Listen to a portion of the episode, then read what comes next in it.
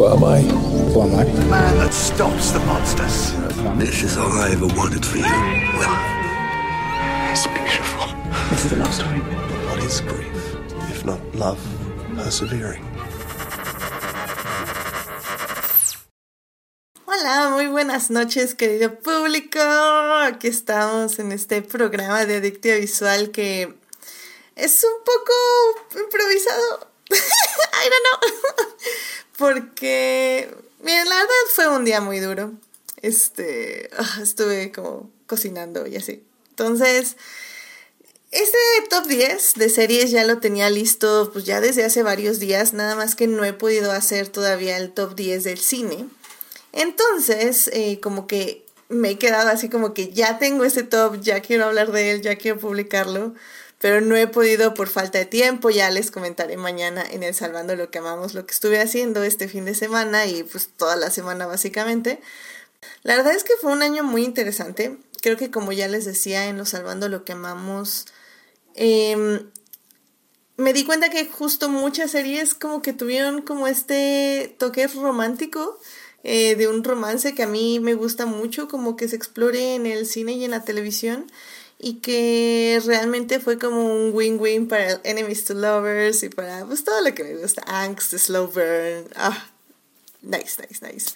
Y y en este aspecto creo que la, algunas series que aparecen en mi top 10 yo no esperaba que estuvieran, o al menos cuando las vi siquiera, pero realmente con el paso de los meses sí han perdurado como en mi mente y en mi corazón y en mis feels. Y pues ya se quedaron en el top 10 que hice, así que eso, eso estuvo interesante, como ver series que yo no esperaba que estuvieran en mi top 10 ahí. Y otras series que sí esperaba pues que salieron porque al final de cuentas no pues no había como pues más espacio de las 10, eh, bueno, de las 10 que nos gusta poner en estos tops. Evidentemente hay gente que hace el top 20, el top 40 y así, pero me gusta a mí mantenerlo en 10. Creo que 10, casi siempre a mí lo que me pasa es que las cinco primeras series o películas son como las que realmente me importaron mucho y las otras cinco tienden a ser películas que me gustaron por una otra cosa que no son perfectas, pero que creo que vale la pena que se mencionen. Y creo que este, esto también pasa aquí en, en el top 10 de series 2022. Así que rápidamente nada, les quiero como mencionar algunas de las series que se quedaron fuera. Eh, por ejemplo, Business Proposal, mi primer K-drama, creo que me gustó muchísimo. Es una, es una gran, gran serie con un gran romance ahí interesante. Eh, se quedó fuera Kenobi, eh, la de Obi-Wan Kenobi, que al final del día sí me regresó un poquito de mi amor por Star Wars, pero no fue suficiente para entrar al top 10.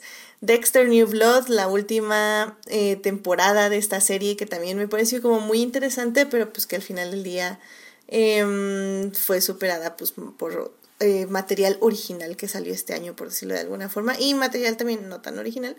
Eh, Miss Marvel, esta serie de, de este Marvel que igual está muy divertida, mucha acción, se me hizo muy fresco el personaje, muy fresca la narrativa, también se quedó fuera. Young Royals, mi drama este gay sueco creo que es, que me encantan, les, los amo a los dos, pero, pero bueno, al final del día, pues sí, ya, ya tenemos un romance ahí que van a ver. Y no, definitivamente creo que no está altura, tiene más errores que aciertos, aunque la amo, pero tiene más errores que aciertos. Umbrella Academy en Season 3 me, me sorprendió. Es una serie que no esperaba que me gustara la tercera temporada. En general, no me encanta la serie. Pero, pero bueno, o sea, creo que la tercera temporada lo hizo muy bien eh, en muchos temas y en muchas decisiones narrativas también. Entonces me dolió que se quedara fuera, pero bueno, al final del día pues sí, nunca he sido tan fan de la serie, pero fue una gran, gran temporada. Uh, Legends of Tomorrow, la última temporada de Legends of Tomorrow, la quería meter más como una mención honorífica que otra cosa, pero pues no quedó. Eh, porque Legends of Tomorrow creo que fue una de las cancelaciones que más me dolieron. Creo que es una serie muy, muy interesante, la mejor serie que era el CW. Era diversa, era interesante, era divertida narrativamente, hacían guiones como súper interesantes. Y, y, pues va, se fue. O sea, pero fue por todo el desastre en general de HBO.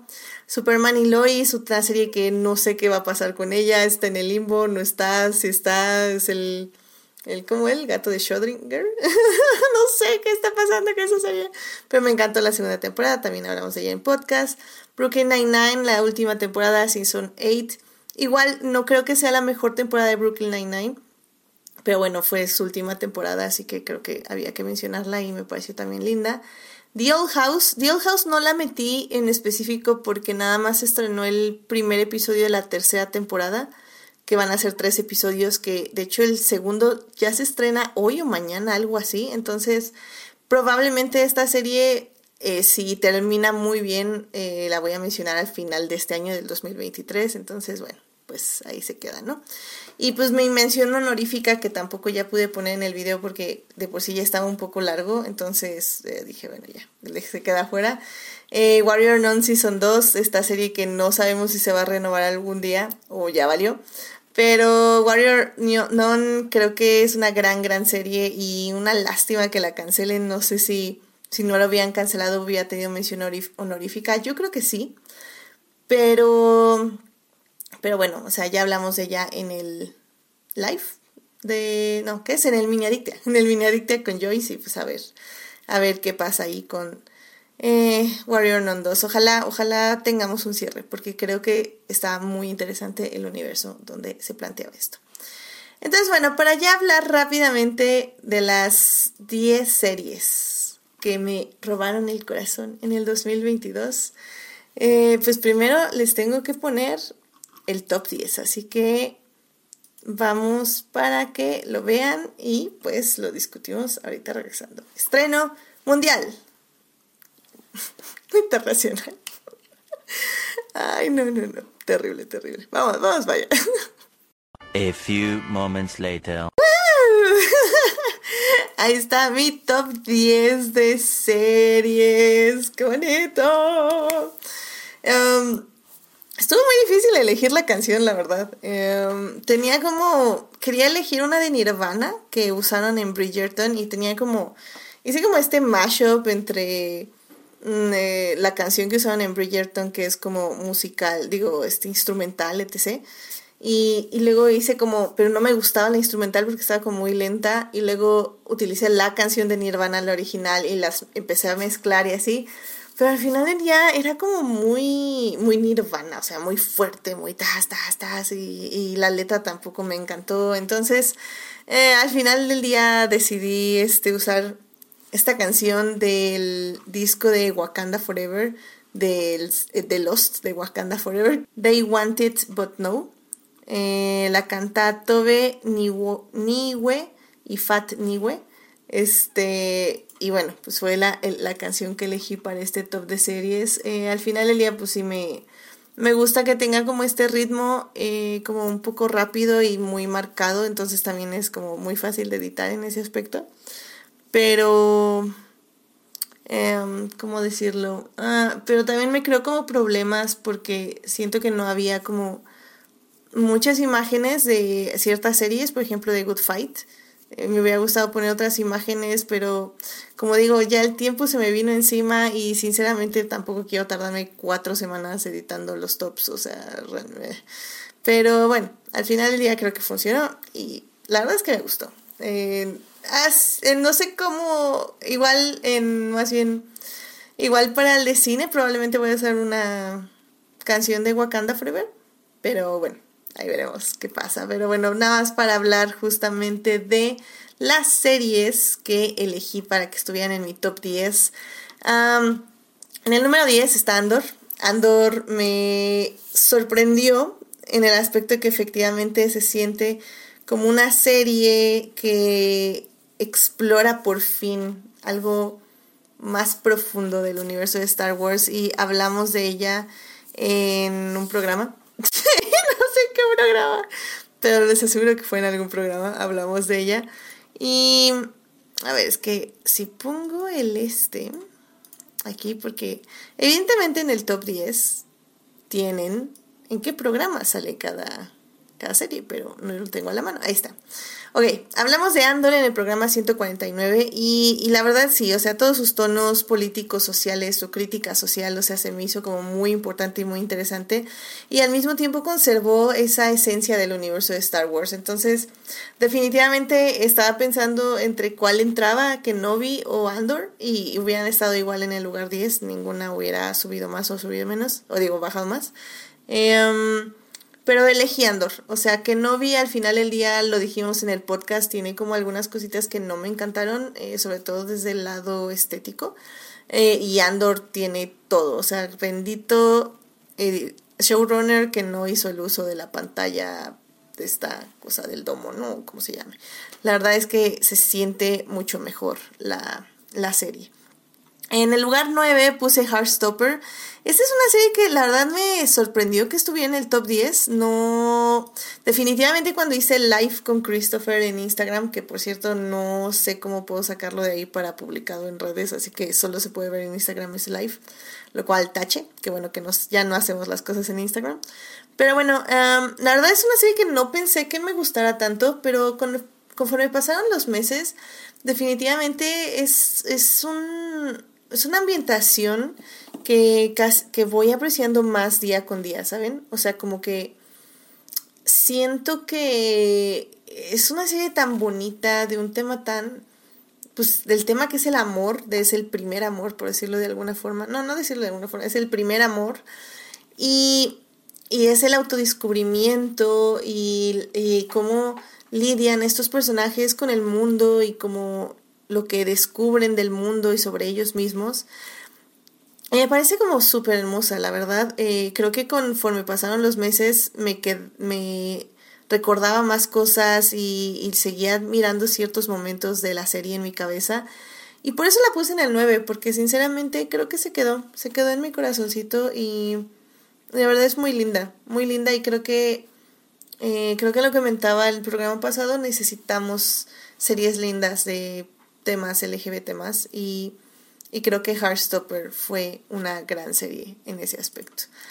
En el lugar 8 tenemos Bear Call Soul, que bueno, fue la última temporada de esta serie. Eh, hablamos de ella en el podcast 135 y pues es que la verdad es muy difícil, o sea, de hecho hubo un punto que pensé no ponerla en el top 10, pero, pero era muy difícil sacarla cada vez que la quería sacar porque o sea, en general la cinematografía me parece excelente, la narrativa me parece excelente, o sea, todo el arco, cómo lo fueron construyendo y cómo lo cerraron perfectamente, donde ambos personajes crecen, se complementan, al final el día se separan por, por tomar justamente caminos muy diferentes pero que es imposible que no quieran reencontrarse y que sus caminos se vuelvan a reencontrar de una forma u otra. Entonces, al final del día sí pensábamos que era una serie, pues otra vez de criminales, de drogas, de mafias, etc. Y al final fue una historia de amor y creo que eso fue algo muy bello y me sorprendió mucho. Una historia de amor con personas muy complicadas, muy complejas, muy con, con visiones de la vida mm, que se complementan, como digo, pero que al mismo tiempo parece que cuando están juntas, eh, pareciera ser que crea más problemas que soluciones, por decirlo de alguna forma. Entonces, eso creo que estuvo muy, muy bien. Entonces, sí, Ever Soul se quedó en el número 8 porque, pues sí, tenía que quedarse ahí. The Sandman entró en el número 7. Igual es una serie que me sorprendió que estuviera en el top 10 porque si bien la disfruté, hablamos de ella en el programa 136, em, si bien la disfruté mucho de Sandman, creo que no esperaba que me gustara tanto, o al menos recordar tanto de la serie aquí al final de año. Em, me gustó cómo jugó con las narrativas, como lo dije en ese momento, como cada episodio como que se siente como diferente y parece contar una diferente historia, pero al mismo tiempo creo que los personajes se me quedaron como en la mente, o sea, como sigo apreciando a los personajes de The Sandman, sus historias y evidentemente quiero ver más de ellos, entonces y sí, más, más de, estos dioses, de estas, de, estos, de estas personas que eternas que están en el mundo y cómo nos afecta en muchos aspectos y un poco también pues me encanta evidentemente la filosofía de Gaiman, ¿no? Que siempre está ahí em, presente en, cada una de sus historias. Entonces, eh, no me arrepiento de que esté tan arriba, porque sí, o sea, definitivamente siento que tal vez está un poquito más arriba del lugar 7 de lo que pensé que iba a estar a final de año, pero, pero sinceramente sí me gustó, o sea, me gustó bastante y, fue, fue una sorpresa que estuviera ahí, sinceramente. pero bueno, a ver, en el lugar 6 eh, puse a League of Their Own. Igual fue una sorpresa, no que estuviera en el top 10, creo que es una serie que sabía yo que iba a estar en el top 10 de alguna u otra forma. Eh, hablamos más de la serie en el programa 138. A League of Their Own es una serie que en su momento, eh, los primeros episodios como que sentí que los estaba juzgando muy fuerte. Y poco a poco me fue ganando. O sea, es una historia de descubrimiento, una historia de de, pues, de esto de, de deporte, de, de, que sí podemos, el deporte va a cambiar nuestra vida y, y va a cambiar la manera en que nos ve el mundo, etc. Y la manera en que dividieron ambas historias para que viéramos dos puntos de vista históricos y sociales de dos personas que en Estados Unidos son tan diferentes o las tratan tan diferentes y que, bueno, sí, son mujeres, pero viven en contextos abismalmente diferentes, ¿no? Entonces creo que eso estuvo muy padre. Em, me alegra mucho que esté tan arriba, sinceramente, porque creo que la disfruté mucho y, y, sigo disfrutándola. O sea, como que me acuerdo de ella y digo, ah, este momento estuvo muy bien, este momento estuvo padre. Entonces sí, tenía que estar en el lugar 6 definitivamente y, creo que eso fue algo que, que, pues sí, quería volver a recomendar a League of Their Own que ven en Prime Video. Y bueno, pues ya para hablar de las primeras cinco, que como les mencionaba, son las películas que para mí siento que sí son, bueno, las series, perdón, las series que realmente sí me marcaron de una forma u otra y que no están ahí como de relleno o algo, sino que dije, tienen que estar, o sea, lo sabía desde que las vi. Eh, tal vez la quinta no es tan evidente. Bridgerton creo que es una serie que al menos la primera temporada pues me vino igual sinceramente. O sea, estaba bien, pero no me super mega encantó. Me, me dio curiosidad como toda la aproximación que hubo. Sobre todo eh, como que sí era muy explícito en pantalla todo el asunto de las escenas de sexo y todo eso era como, mm, ok, está un poco extraño, pero está padre, o sea, está bien que sean así las aproximaciones.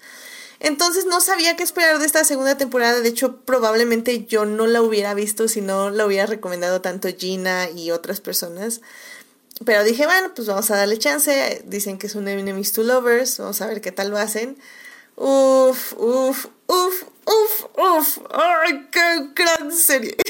Me gustó muchísimo. No, no, no. Es que el slow burn, esta, esta onda de, de las manos, como ven ahí, que definitivamente en, en el top tenía que ver muchas manos. Em, esta química entre Kate y Anthony. Ay, no, no, no, no, no. Me parece excelente. Eh, realmente sigue siendo uno de los mejores slow burns que he visto en, en, en las series. Eh, creo que, no creo que Bridgerton pueda superar esta temporada, sinceramente creo que para mí va a ser como la mejor. Y no lo digo porque las, o sea, no tenga mucha fe en las siguientes, pero las siguientes historias tal vez no me van a interesar tanto de esa manera porque no creo, son otros tipos diferentes de romance, por decirlo de alguna forma. Entonces, eh, definitivamente creo que ya Bridgerton, esta va a ser mi temporada. Hablamos de esta temporada en el podcast 118. Y pues ya, o sea, creo que, uff, Bridgerton, no, segunda temporada, vayan a ver, o sea, ¡ah! La ve, la ve, la ve. Amé, amé, amé el romance. Em, en el cuarto lugar eh, tuvimos The Good Fight. Eh, The Good Fight es la última temporada de esta serie. Era la temporada 6, si no mal recuerdo. De hecho, la acabé recientemente. No la acabé cuando terminó, que fue como hace un mes, un mes y medio. Porque bueno, me la estaba llevando tranquilamente la serie. Y el asunto de Good Fight es que todas las temporadas siempre me parecieron increíbles. Esta última temporada me pareció un poco extraña pero al final del día fue una decisión creativa que me agradó mucho, eh, ya conforme fue pasando el tiempo, bueno, al menos un par de semanas o días, un par de días más bien, em, porque como que quisieron englobar las emociones de los personajes, pero de una forma surrealista dentro de su mismo mundo y al mismo tiempo como poner aportaciones críticas hacia lo que ellos piensan que puede ser la solución para todos los problemas actuales, pero al mismo tiempo diciendo como, pero realmente al final del día pues habrá, o sea, sabrá Dios qué idiotes pase al siguiente día, ¿no? Eh, entonces, en la política de los Estados Unidos, qué idiotes pase al siguiente día de la política de los Estados Unidos. Entonces, la verdad creo que está muy bien. O sea, cerraron muy bien la serie. Qué lástima. O sea, realmente es una lástima que ya no vaya a haber más de Good Fight. Eh, era una serie perfecta para interpretar de cierta forma el sentimiento de los em, de las personas en Estados Unidos sobre su política y sobre la sociedad. Y creo que va a ser una serie que nos va a ayudar mucho dentro de 10, 15 años a entender lo que se estaba viviendo en este momento. Entonces, bueno, eh, realmente es una serie que tienen que ver, una lástima que no es muy fácil de encontrar legalmente. Y, bueno, o sea, al final del día tiene unas grandes actuaciones. Vamos, voy a extrañar como nunca al personaje de Diane. Pero al mismo tiempo la serie como que queda abierta, como para diciendo así como. Al final del día puede surgir, de aquí otro spin-off, como se hizo en The Good Fight, The Good Wife, uh, The Good Fight.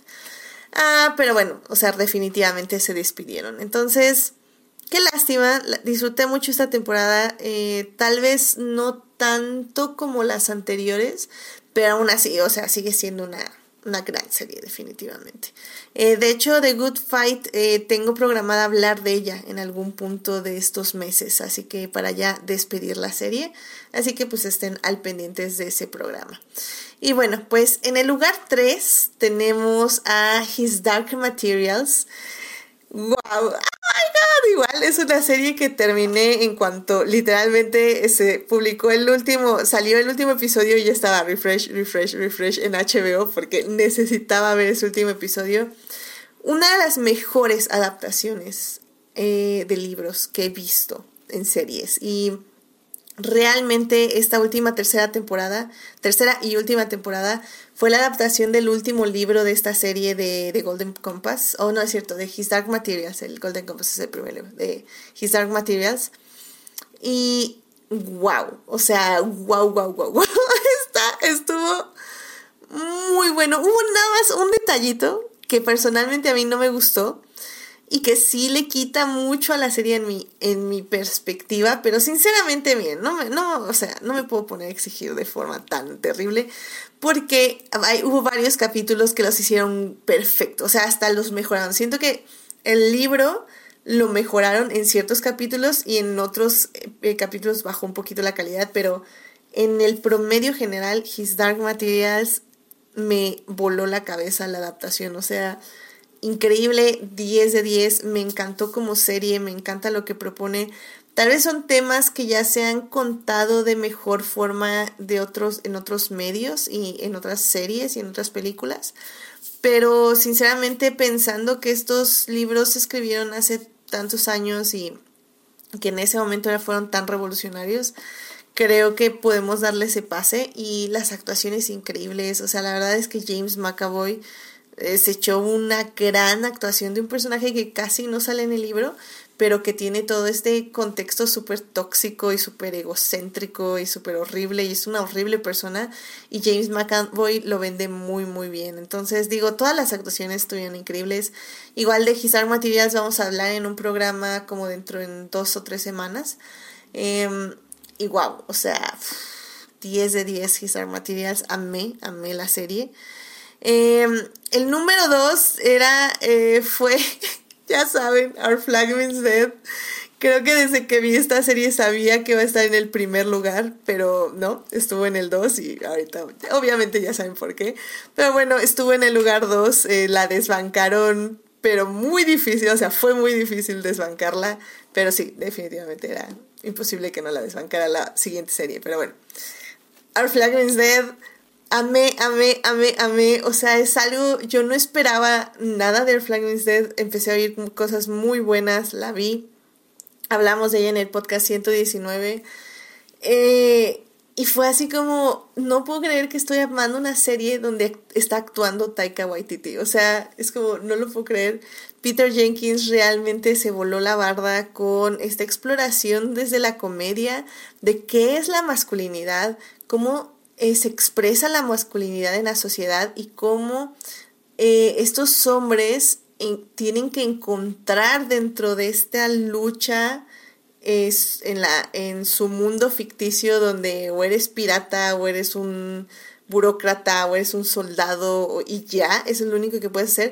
Cómo encontrar esos momentos de vulnerabilidad, cómo encontrar una personalidad propia que se zafe de esa masculinidad tóxica, que se zafe de ese estereotipo, estereotipo masculino, y cómo dos personajes encuentran uno en el otro el, el reflejo, la tensión, el amor, la amistad, eh, la vulnerabilidad del otro. Y, ay, no, no, no, no, no, nos destrozó esta serie gracias a las diosas del Olimpo, porque a la frega, o sea, necesitamos esa segunda temporada y, y es una hermosa serie, o sea, realmente ya la vi dos veces y, y disfruto cada momento porque tiene momentos tan bellos, tiene momentos tan inteligentes, tan divertidos y me encanta el subtexto que está dentro de toda la serie, me encanta el texto de toda la serie.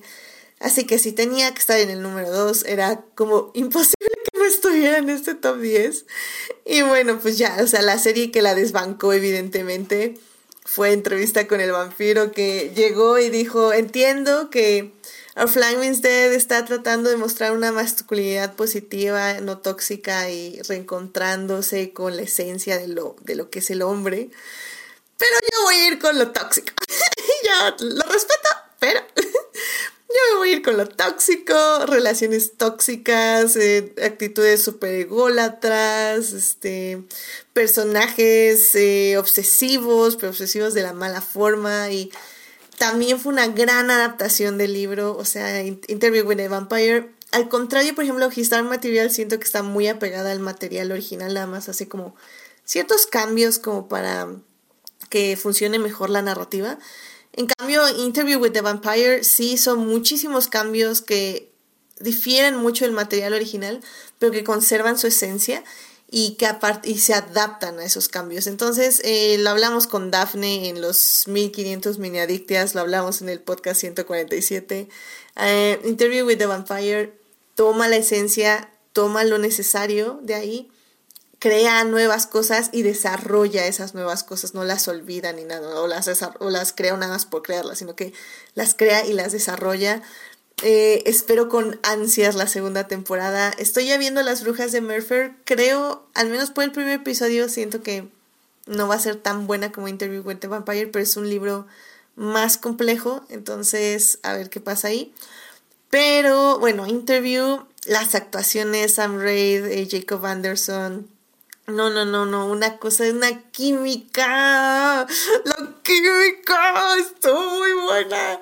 Amé, amé la serie, está en mi top 1, era incuestionable que iba a estar en mi número 1 de series y pues ya, o sea, ¿qué les puedo decir? ¿Qué les puedo decir? Es, es una gran, gran serie, vayan a verla, eh, siguen medios alternativos nada más, no la han subido a ninguna plataforma legal y pues ya, es, es lo que es, pero bueno, ¿qué le vamos a hacer? Pero bueno, pues ya, aquí termino mi recuento de mi top 10 de series. Em, pues así que bueno, pues cuídense mucho eh, y nos vemos mañana eh, para hablar de Glass Onion en el podcast regular. Así que bueno, pues nos estamos escuchando. Bye bye.